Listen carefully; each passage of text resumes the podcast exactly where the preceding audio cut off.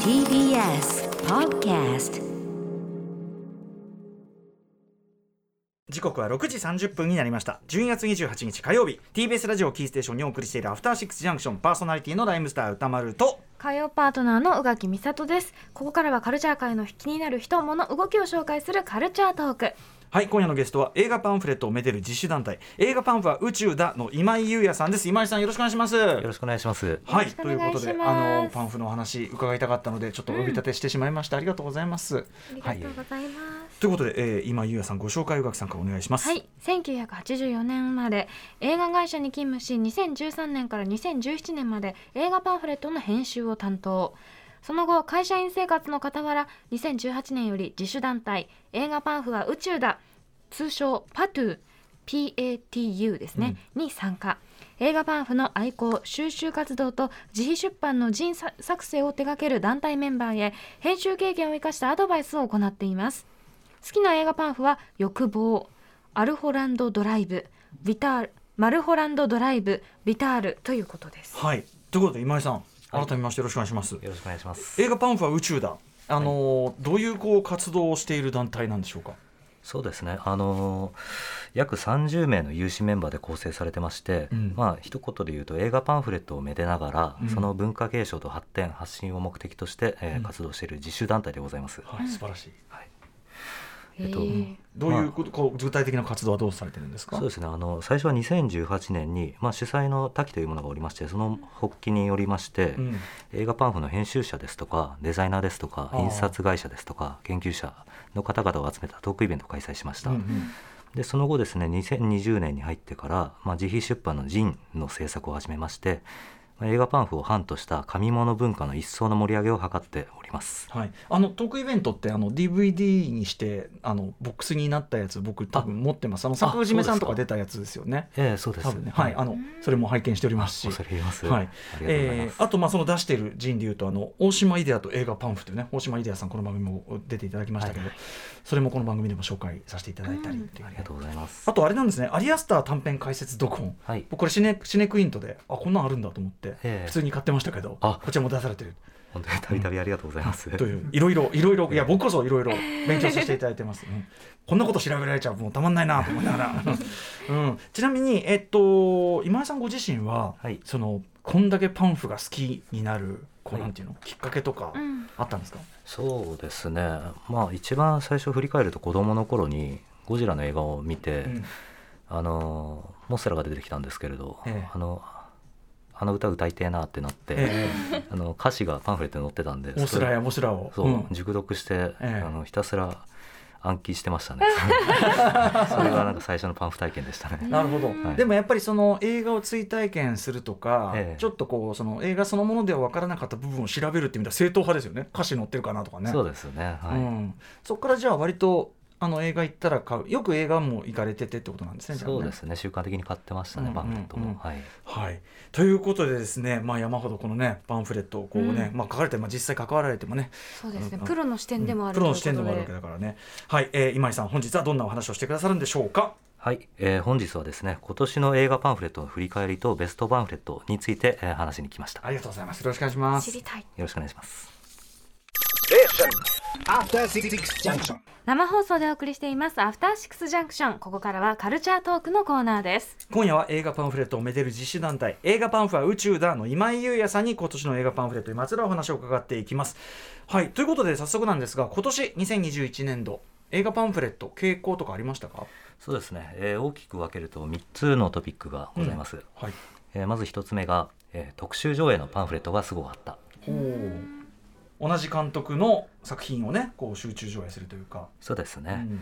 まあ、あの新作映画の公開が制限されてた分ですねそういった特集上映が目立ちましてあーまあ、その中でもいいパンフがよくあったなと思っております、うんうんまあ、やはりあの旧作が再上映される際にですね、はい紙物も気合の入ったものですと、うんおうこれが決定版なんだと改めて見る側も気合が入るものだと思います、だしねそういう歴史的位置づけなりなんなりってやっぱ一番パンフ欲しいところですもんねやっぱね。そうですね、はいうんはい、ということでどのあたりが良かったんでしょそうですねあの特に巨匠のもの2つを押したいと思ってるんですけれども、はいえ1つ目がですね、えービム・ベンダース・レトロスペクティブ・ロード・ムービーズ夢の果てまでも長いタイトルですけう、ど、うんベンダースの特集上映でございます、うんはいこれがちょっとおも物を私まず可さ愛いんですけどあも、のもうパンフっていうよりはちょっとムックっつうかねそんぐらいの厚みありますしあと表紙がまあ可愛いんおだけしどゃれそうですねあの、うん海外で売ってるロードマップ風のデザインになっておりますねはい、あなるほどねそうかそうかロードムービーズってことで、うんはい、でそこの WW のロゴとかオリジナルに、あのビームベンダースでそうですね作ったりですとか、なんか裏面にドルの表記で金額が書いてあったりとあかあ本当だ芸が細かいんですけど、シャレえオにツ日本でしか売ってないんですよねそうですねえあこれ確かに結構コレクターズアイテムかも何それ当時のレートで,、はい、愛おしいで中面が旅行者のスクラップノート風であるとうんであのレシートが挟まったペンになってるんですけれうんどなるほどこれがの作品ごとに、はい、あ実はの印刷なのこれへええデザインが違うんですよ一個一個考ーええ方がおしゃれすぎんめちゃくちゃすごいあ本当だ全部にか入っってるんだこいいおしゃれもうコレクションアイテムとしては当然コラムもてんこ盛りで、うんうんうんあのおすすめの一編でございます、はい写真もすごいどれもめちゃくちゃ綺麗ですねこれねそうですね今回レストアしてるからかへえあすごいですよこれはいこありがとうんございまなすの読み込むじゃんうん、これは買いたくなる素ビ敵ンベンダース、えーレトロスペクティブロードムービーズ夢の果てまでもさらに、はい、もう一つがこちら、えージム・ジャームッシュレトロスペクティブ2021、うん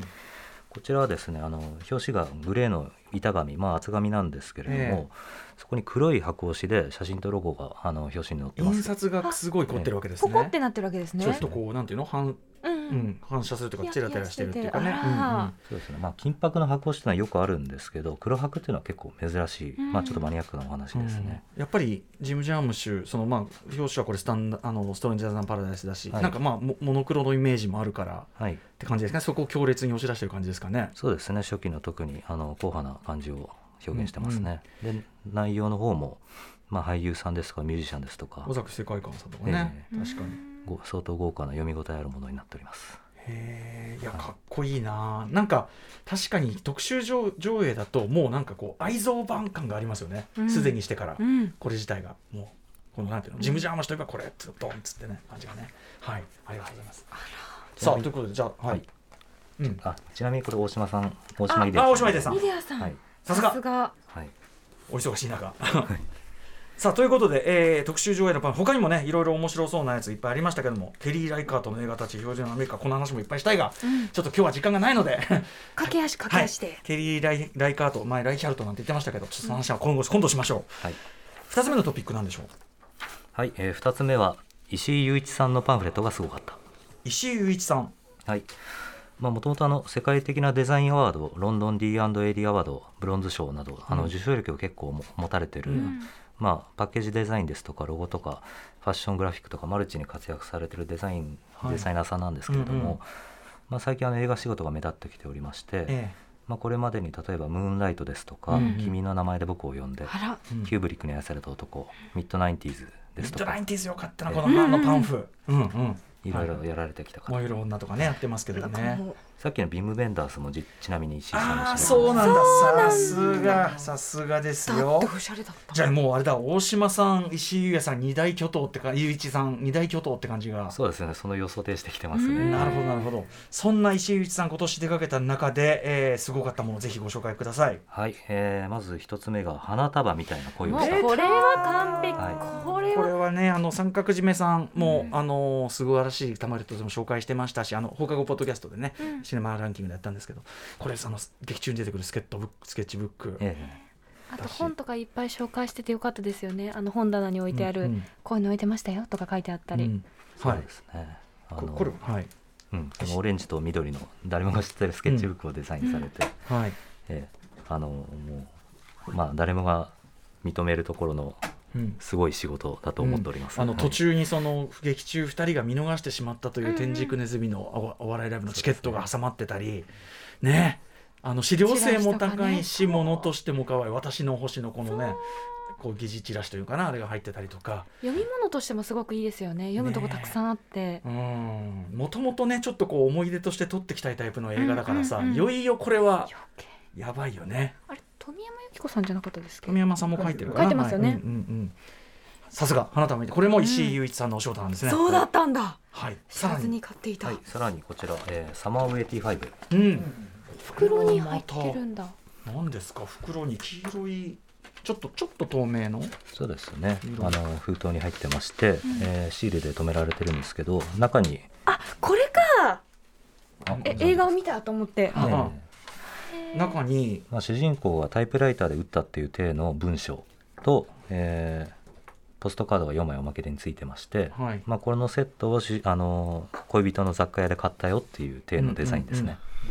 なるほどなるほどおしゃれちゃんとだからその劇中の世界観と地続きっていうのかな、うんうんうん感覚になるようなねあれになってるということですかね、はいサマー・オブ・85失礼しましたこちらも、えー、石井雄一さんお仕事でございますさあさらに入ってるのが憎いなでえーライトハウスはいこれも三角締めさん選ばれてましたそうですねうんこれはまたちょっと高級感があるというかね、うんそうですねうん赤い川張りの灯台森の西という設定だそうですうんうんでこれすごいのがあの中のページの、えー字の部分に、まあ、シミの汚し感がね汚しが入ってるんですけれど、うんうんこれ実際に画用紙を雨雨風にさらしましてえでそれで作ったシミをスキャンして、あの載せてるといへうえこだわり方をされてるそうでだすか。はないるほどなるほど漫画も入ってま伊すね藤潤二さんのね新作が載ってるんですよ東大っていおう腹いっぱいですね。ねえあとなんかこうちょこちょこっとなんかこう書いてあるあのああれとか絵とかが気持ち悪いんだよねなんかすごい、なんかうわ作品に合ってますねすごいうね、これん一番最後のページにもあの落書きが書いてあるんですけど、うんここメモ欄っていうのがありまして、はいはいこれあのそういえば昔のパンフによくあったなと思ってまして、感想をメモしてくださいただの余白なんですけど、 書くかいってさお好きなことをお書きください書くかってそれを再現したのがいいいいなって あ思いまし昔た。だからねさすがはいさあということで、えートピック3つ目いってみましょうはい、3つ目は、えー、20世紀スタジオのパンフレットがなかった問題20世紀スタジオのパンフがなかった問題そうこれはこれは今由々年しき今年特有の問題かもしれません、まあ、ん実はこの番組のブスカブスカ、でそのまあ、いわゆる20世紀スタジオに前の20世紀フォックスがディズニーに買収されてだからってことだからフリー以外も出てない最後の助っ人裁判も出てない、ということなんてブスカ言ってたんですけどこの辺り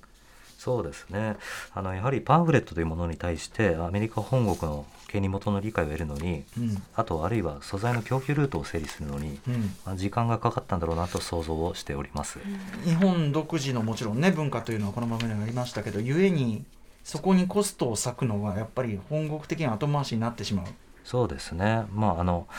マーチャンダイジングあのいわゆるグッズですとかキーホルダーなどを作るようなキャラ映画だったら、うんあのそういうロゴなり写真なりセットで用意されてるんですけど、うんうんまあパンフレットって宣伝用の素材ですとか、うん制作現場の資料ですとかそういうイレギュラーな使い方をするので、はい、まあだいぶ海を渡って調整が必要になるこのこの使い方でで大丈夫ですかとかねそうそそうですねのねそういうのでね、はいで、まあ、日本国内の担当の方々はもちろんあの一生懸命頑張られたんだと思ってるんですけれども、うんうんまあ、やはりこれほど大きな買収劇の最中では、まあ、このローカルの日本ローカルの、えー手間暇かかるパンフレットっていうのはなくなく後回しにせざるを得なかったのかなとねそうえもちろんそ思っておのりね日本のそのねディズニーの方なりなんなりっていうのを責めるわけではもちろんないんだけど、うんにしてもちょっとこうね独自の映画文化日本独自の映画文化パンフを愛してきた身としてこれ今井さんなかなか由々しき感じがそうですねあのちょっと悲しいですねうんね正直なところ欲しかったですしね,、うんだしね今それの配信に力入れてるのはいいけどもでそっちでなんか特典映像をいっぱい出すとかやってると、あれもうこれで事足りりというふうに違うよあとホームページもあん違うよあんまりなんかち、うん力入んなくなってきて。あだからほあのホームページがパンフの代わりするみたいなことかなと思ったらそうでもなくてーうんだからもう知ら資料はもうご勝手にみたいな感じになって なちょっと悲しいですよねそれね。うんまあ、ただそんな中ですねあの例外的にあの20世紀スタジオのさらに一部門であるうんサーチライト・ピクチャーズはい、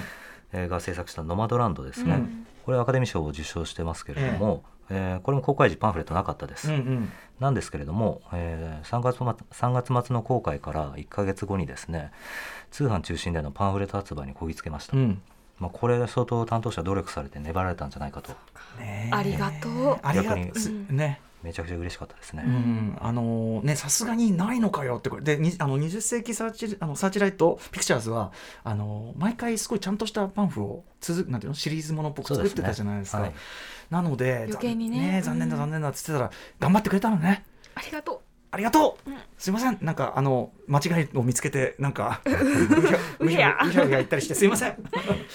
さらにですねあの最新の嬉しいニュースとして週末に公開しました「キングスマンファーストエージェント」うんこちらはもう20世紀スタジオの大作なんです、ええ諦めてたんですけれども、うん予想を覆してパンフレット発売されましたもおうんじゃあこれからはもしかしたらしかしたら、はい、作られていくかもしれない。ねということでちょっと我々としてはやっぱりねパンフ大事ね、パンそフうでおしあまれい。ちゃん買うから買うからっ買うよ。ていう感じでそちょれっと、ね、並んでるのが嬉しいの私。押したいですうね。んはいということで、えー最後にですねぜひベストパンフレットあの映画パンファー宇宙団のメンバーがやるベストパンフレットというのがあるそうなんでご紹介お願いします今井さん。はいえーメンバー内でアンケートを取りまして、うんえーその結果ですね、えーベストワンに輝いたのが花束みたいな恋をしたやっぱそうなんありだ。そうなんだ。そうですねデザインは先ほど申した通りなんですけれども、あの編集サイドとしてもですね、うんあの非常に主人公たちが愛した本映画音楽の解説などうんう超ん充実してまして、本当ですねまあ、編集とデザインの思いが合わさった仕事、うん資料性とお土産が両立した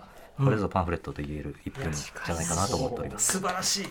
ねそしてもう一個洋画もあるんですね。はいもう一個はですね、えーアナザーラウンド」おうこれはですねなぜかメンバーがみんな見ている映画なんですけど、まあ、局所的なマッツ・ミケルセン人気なのえか、ーめちゃめちゃめちゃめちゃ好きですけど。でもこれもすごいねあの正統派そうですねね正統派パンフって感じですよね。うん。まあ、この規模の用語にしては超大作並みの想定であうのん作り手も思い入れがかなりあったんじゃないかなとうんうん思っております、あの特にデンマークのアルコール事情説明とかこれ結構せほらあの学生の風習とはいかはいはい知りたいやつじゃないじゃんこうなんなんななんぜなんこんな飲んどるみたいなな。んなのあの風習みたいな、まあ、そういうのもすごくええ役立ちましたもんねそうですね、うんはい、読んでためになるパンフです今さんちょっとね今日はねあのお時間ちょっと短めになってしまったんですけどぜひちょっとあの今後ともですね映画パンファ宇宙だ、うん皆さんあのね今井さんのあのお教えをまたあのいろいろ伺いたいので、ちょっとよろしくお願いします、ははいいお知らせることなどあればぜひお願いしますはい、えー本日ですね28日明日29日の22時から、えー、ツイッターのスペースという機能でメンバーが編集秘話ですとか、えー今年のパンフ振り返りで来年の企画について喋ります、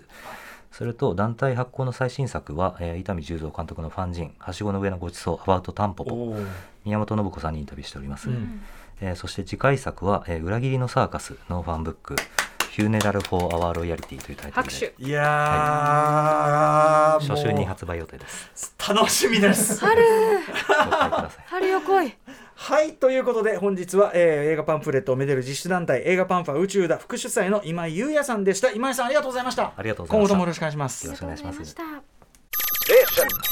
うございました。 After Six Junction.